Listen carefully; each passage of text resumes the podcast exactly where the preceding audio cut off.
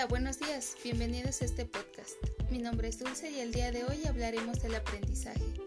Empecemos por su significado. Para Piaget, el aprendizaje es un proceso mediante el cual el sujeto, a través de la experiencia, la manipulación de objetos, la interacción con las personas, genera o construye conocimiento, modificando en forma activa sus esquemas cognitivos del mundo que lo rodea, mediante el proceso de asimilación y acomodación. De acuerdo con Ausubel, el aprendizaje sistematizado y organizado, pues es un fenómeno complejo que no se reduce a simples asociaciones memorísticas, y menciona que se puede adquirir ya sea por recepción o por descubrimiento.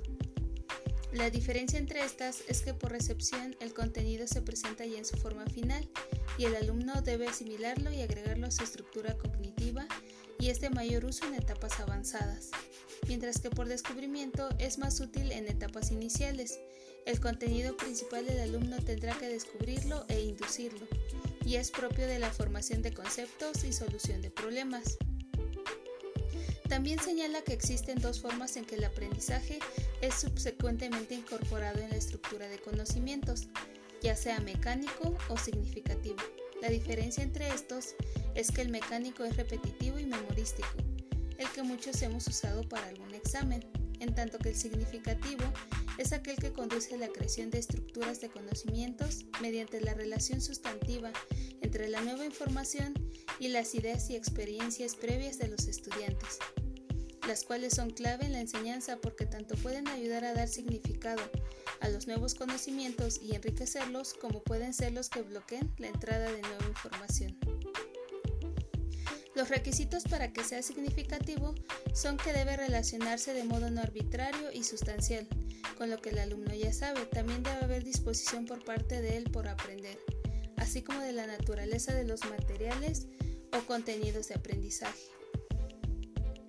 Ausubel distingue tres tipos de este aprendizaje, que son representacional, que es el más elemental y se da cuando se relaciona el símbolo con un determinado objeto o evento específico. El conceptual se logra cuando el sujeto relaciona el símbolo no solo con un objeto o evento, sino que lo puede asociar a otros que tienen las mismas regularidades o características.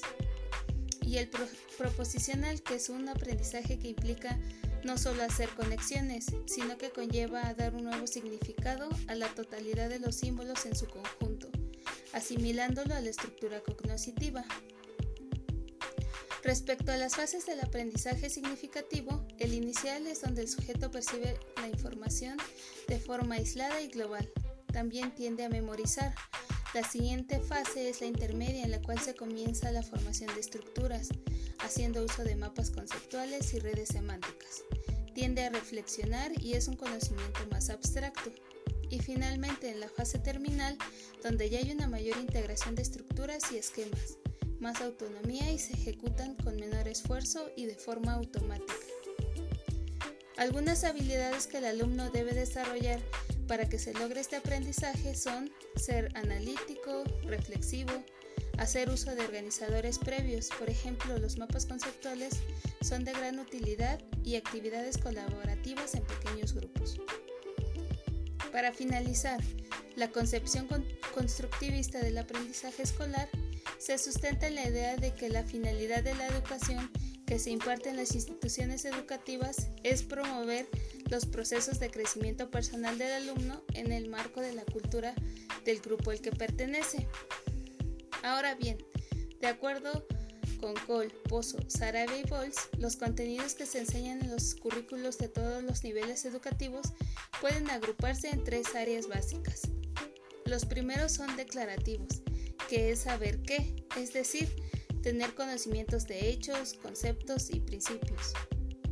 Los segundos, procedimentales, que son el saber hacer, son de tipo práctico, por ejemplo, la ejecución de procedimientos, destrezas, habilidades, etc. Y los terceros, actitudinales, que es el saber ser, y que implica actitudes, valores, ética personal y son más de fondo.